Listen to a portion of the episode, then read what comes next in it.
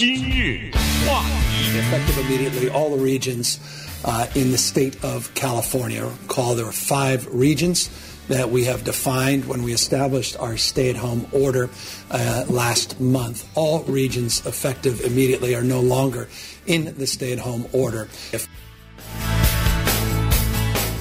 欢迎收听由中讯和高宁为你主持的《今日话题》。刚才这段话呢，是昨天呃加州的州长 Newsom 呢他做的一个宣布啊，是说呃加州的五个区吧，他把加州分成五个区，每个区域呢呃包括好多县哈，因为加州一共有五十八个县呢，所以呢他都分配分配在这五个区里边了。那这五个区呢，他是说全部解除这个居家令了哈，或者是禁足令。呃，然后今天我们就稍微的聊聊一下这个东西，从去年的。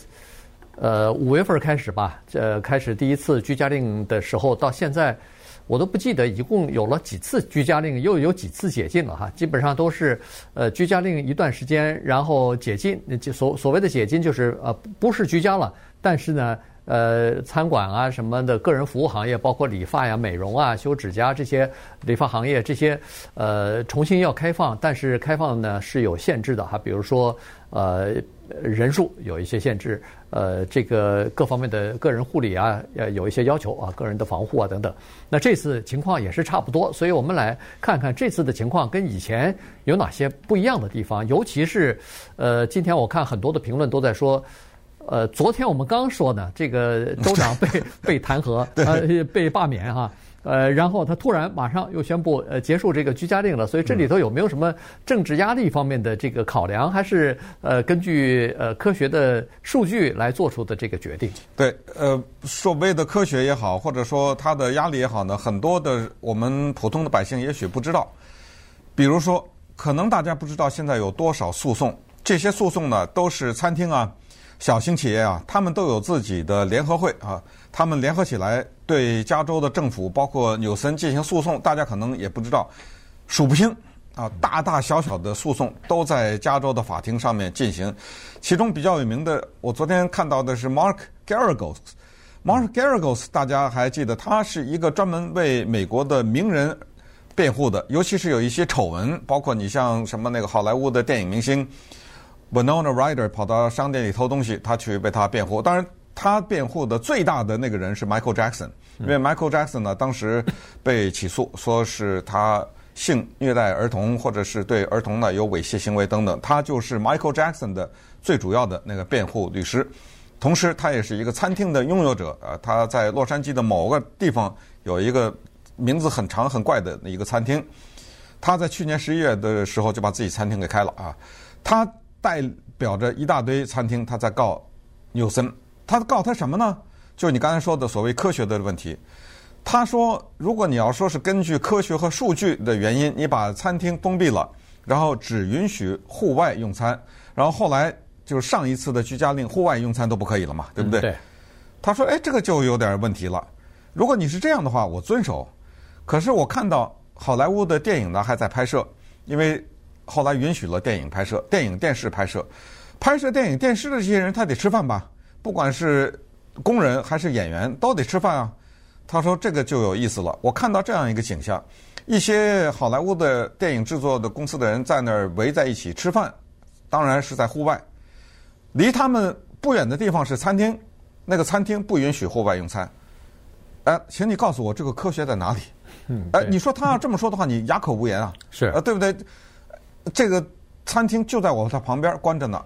那这，然后你再进一步的引申，你知道有多少教会告吗？对不对？人家教会就说了，还不说什么拍电影，你户外用餐的时候，大家都可以在那儿用餐，你吃饭不能戴口罩嘛，对不对？那我就教会就怎么就不行了呢？我在这教会，我跟你保持个六尺的距离，对不对？呃，你为什么有些地方可以？这你的科学根据是什么呢？所以这是一大堆的呃诉讼，他们的诉讼的最终结果，这这个叫什么？就叫政府的。没有道理的强行的干预，你这个道理说不通啊，双重标准啊等等，所以这是一个原因。再加上呢，加州的疫苗的情况也比较糟糕，因为现在全美国的疫苗的打的情况呢，美国平均是五点六，加州是只有四点七，就人口的啊只有百分之四点七。但是不管怎么样，刚才听到的州长的这段话呢，是很久没有听到的好消息了。对，呃，就说明如果关注新闻的话，也就发现我们整个的加州也好，呃，洛杉矶县也好呢，就整个它的总的趋势是向缓解的方面进行。对。前段时间我们都在说加州的这个 ICU，就是各个医院的呃病床啊，尤其是紧急救护的加护病房，加护病房病床不够用啊什么的，有的救护车呃拉了病人以后，在医院外边等几个小时，我看最长的是等了十七个小时才进去啊。所以在这种情况之下，当时加州就定了一个规定啊，我相信这个。可能也是加州的公共卫生部门和呃医院部门定下来的，就是当一个地区的加护病房的容量低于百分之十五的时候，这个地方就要进行叫做居家令了。这样的话呢，就是呃减缓一些呃医院里边的压力哈。医院它除了硬件的压力没有病床之外，关键是医护人员他也有压力啊，因为原来。一个护士可能照顾两个病人，现在一下照顾了七个、八个，这样的话，我们以前曾经讲过，呃，非但照顾不过来，死亡率、病人的死亡率也开始增加，因为一个护士他没有能力、没有精力照顾这么多人，所以肯定就有这个照顾不不周的这个地方了，所以观察不到的这个情况了，所以这就是当时当时去去年好像十一月份定下来的。这个情况哈，就是呃南加州啊，什么呃，就是中加州啊这些地方，就基本上都是处于这样的一个状态啊，就是低于百分之十五了，ICU 的病房的这个容量，于是就纷纷的进入到这个居家令的情况了。那现在呢，呃，逐渐有所好转，因为上一次呃就是病情逐渐的恶化和住院人数急速上升呢。是因为去年年底，从感恩节到圣诞节到新年，呃，有很多人出去旅游啊、参加 party 啊什么，没注意，他们感染了，所以这个就导致了他们一感染，全家感染，或者是传染给其他人，所以人数在开始往上飙升。但最近呢，呃，这个数字又开始往下降了。所以，这个就是为什么有一些地方，其实呃，在北加州情况就比我们南加州好，他们的加护病房的这个容量没有低于过百分之十五，现在已经回到百分之二十三左右了。我们南加州的情况依然还是不太好，好像还现在还是零，还还是零左右。在前一段时间曾经出现过负数啊，呃，曾曾经出现过呃放不下了以后放到大厅里头啊、走廊里头的都搭的这种呃紧急的病床什么的，所以。呃，南加州情况还是比较，呃，在整个的加州里边，我们是属于一个重灾区。但是昨天我看洛杉矶县的县政委员已经出来说话了，说我们也要响应这个州长的呃这个指令和号召。我们呃这个本周末就是星期五的时候，洛杉矶县的餐厅也可以开始呃进行这个户外用餐的这个服务了。呃，说到洛杉矶县啊，稍微麻烦一点哈，因为洛杉矶县呢人口比较多，这一个县我们电台所在的这个县人口一千万，这个一千万呢，在全美国啊，它的疫情曾经是最严重的，在美国这么多的地方，它有过这样一个记录，就不久以前的一个月之内，不到三十天，死亡的人数超过五千，这个包括德克萨斯和佛罗里达这种地方。都没有达到这个数字。为什么专门提这两个州呢？这两个州大家也都知道，它是属于比较保守的州。那么在这方面呢，他们政府的做法就相对的来说比较放任。这个放任没有贬义啊，就是说给民众的自由度多一点。当然，在这种地方，什么反口罩啊、什么反疫苗的人相对来说也比较多。我们之前也讲过，这一次要罢免州长的这一群人当中，有很多是有这个理念的人。你像洛杉矶县能够超过那些地方，当然民众对州长也有意见，就是说，人家那些地方管理的没有那么严，也没出现这个情况。现在我们这儿，首先你做了这个居家令以后，还有这么多人死亡，这他是这么反向思维。要是州长就说我要没居居家令死的更多，呃，对不对？嗯，对。他是不对，他说这个就证明没有用，你做这个你还伤害了经济。所以应该开放，这个也是他的一个政治压力了哈。那从另外一个角度讲呢，也确实是，就是我们也看到我们身边的这些人啊，就是很多的生意啊什么的，直接受到的影响是很大的。所以在这种非常矛盾的情况之下呢，昨天州长他的这个宣布，因为比较长啊，实际上我们就不把其他的录音放给大家了。他就其中讲到了几个颜色的问题，所以你要关注的话呢，也可以关注一下。就是这跟九一一那个时候似的啊，反恐它是按照颜色，就是那黄颜色是最轻的，然后是橘黄色，一层一层往上上，然后是红色。如果你的这个地区还是处于紫色的话，那就是最严重了。呃，紫色那就是还是居家的一个情况。不过呢，反正到了这个周末的时候呢，整个的从南加州到北加州到中加州了，就整个的这个情况呢，居家的情况就会缓解。但是它这个里面还有一些具体限制，并不意味着说没事了这件事情啊，这个疫情过去了还不是这么简单。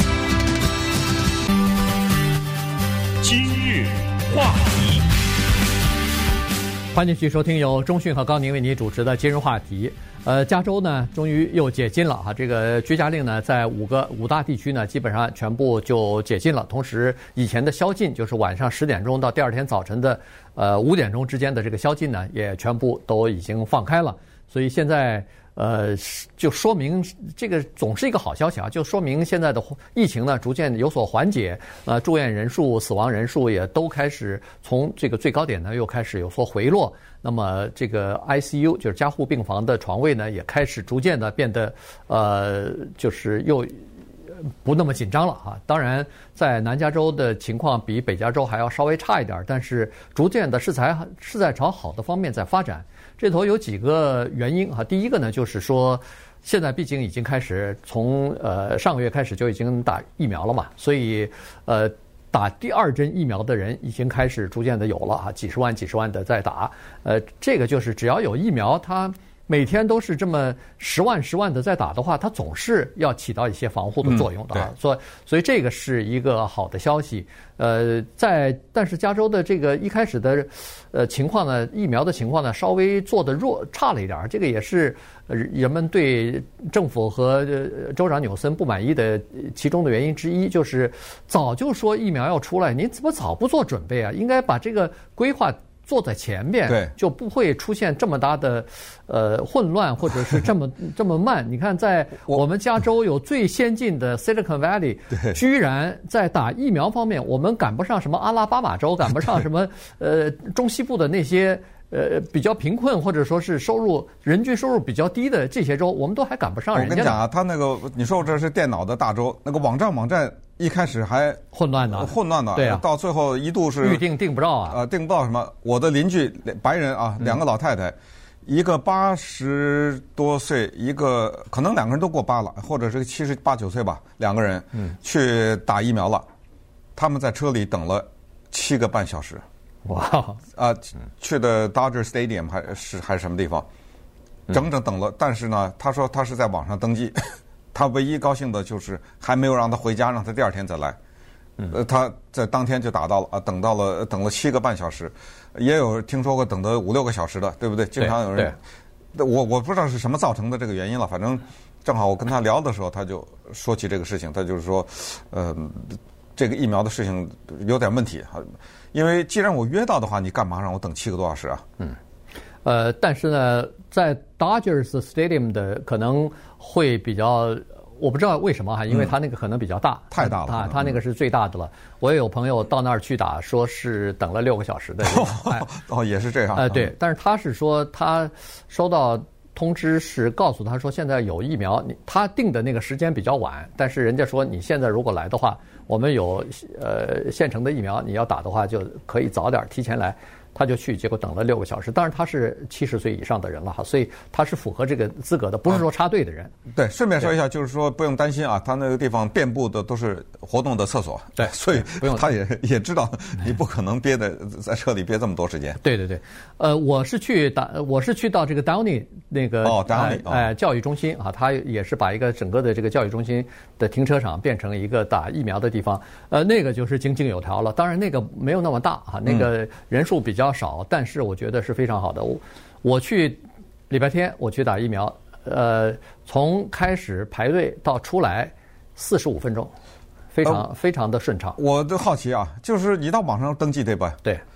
那有这么多地方打，你怎么选择去哪儿呢？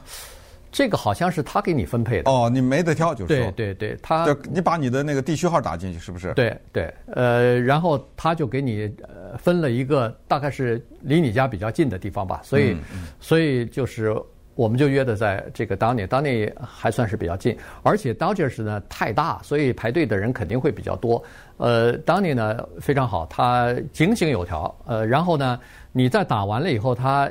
一般的地方大概都是这样子，就是为了怕有严重的副作用嘛，所以他让你等十五分钟，然后万一有哎，万一有十五分钟，你在这个十五分钟之内有什么严重的副反应的话，呃，有医护人员、急救车什么的，马上就可以给你进行呃这个治疗吧，所以就减少了这个回家以后突然发现有问题哈，或者开车的时候突然发现有问题，所以连这个十五分钟也只不过四十五分钟，然后你打完疫苗的时候呢，它很好。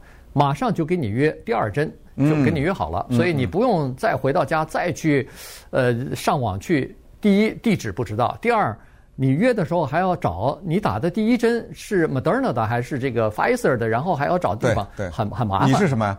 我是 Pfizer 的。哦，对，他好像可以约，他就是你，他给你一个地方的时候，给了你一个地点的时候，他有一个选择，就是你用哪一种疫苗，你可以，哎，你可以。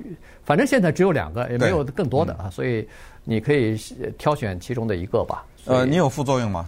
我基本上没有副作用，就是打针嘛，就是胳膊有点疼，但是这个疼也就是一天的功夫就就过去了。啊，有点胀胀的那种感觉。哎，就是胀和疼。呃，第一天可能重一点，严重一点，就是你侧过身子来，不能压的，感觉上不能压的这个膀子睡觉。但是第二天就没有问题了，就完全好了。所以我是没有什么副作用的。我感觉，呃，大部分的人都没有副作用。至少在我在等的时候，我看基本上的就等十五分钟，没有一个人说是哎呦，呃，马上救护车来了或者是什么呃，医护人员马上到他那儿去，又给他量体温，又给他做，没有，基本上都是。静悄悄的，一个一个的就就开车走了，就说明没有什么严重的副作用。呃，这次的解禁呢，就是昨天州长宣布的解解禁呢，再告诉大家一下，不是全面的解禁，它是等于我觉得我的理解是把权力下放了啊。除了刚才说的那四种颜色以外呢，加州一共有五十八个县，他把这个权力下放到这些县啊，你自己来根据你自己县的医院的情况啊什么做这种决定，因为加利福尼亚是一个。在疫情期间是一个很奇怪的地方，在去年十一月的时候呢，它的人均的感染率啊，在美国排第三十九，这是挺靠后的。两个月以后，到了二零二一年的一月份的时候，它从人均的感染率的百分之三十九，噌的一下变成了百分之七，呃，不是百分之，变成了第七名，嗯，在全美国排第七。所以这个情况呢，是一个啊，就是让加州比较警惕的。还有一个情况就是大家也听说了，就是在英国不是产生了一个变异的病毒嘛？对。根据这个，在美国第一次发现，居然是在加州，可能恨不得就是南加州闹不好都是啊。圣地亚哥嘛。啊，对，就是在南加州。他怎么他跑到这儿来的？现在又说南非有一个，嗯，他又一个变异，而英国的这个变异的病毒呢，它的传染力比我们之前的那个新冠要高百分之五十。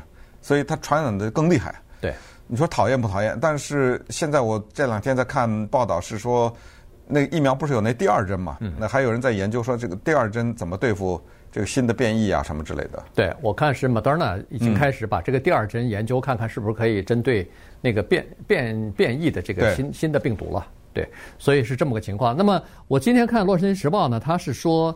呃，我们现在在加州也好，在洛杉矶县也好，它不是有一个优先顺序嘛？打这个疫苗的优先顺序，现在最早是第一线的医护人员和这个长期护理中心、什么老人院的这些居民和护理人员嘛，然后就到了六十五岁以上的，再加上呃消防人员呐、教师啊，或者是农业工人啊、食品加工厂的这些工人。在这个之后，第二批这些人呢，大概在六六月份之前就全部要注射完了，也可能五月份吧。在五月六月份的时候，完了以后，第二批来的呢，我看今天的规定，今天是说州长和州的卫生官员呢是建议说是不分具体的行业了，就是不嗯嗯不分你是不是什么工作的了，而是以年龄优先。那看来就是五十岁以上的人可以就。就开始可以优先的去打去了。所以，呃，当然细则还没有出来，但是可以看看得出来，就是说，根据过去这一段时间的数字的统计呢，就是说得重症的或者是死亡率比较高的，一般来说都是年龄偏大的这些这些人士吧。所以呢，在打疫苗的时候，那这些比较容易得重症和呃死亡的这些人呢，就应该得到一些优先的照顾。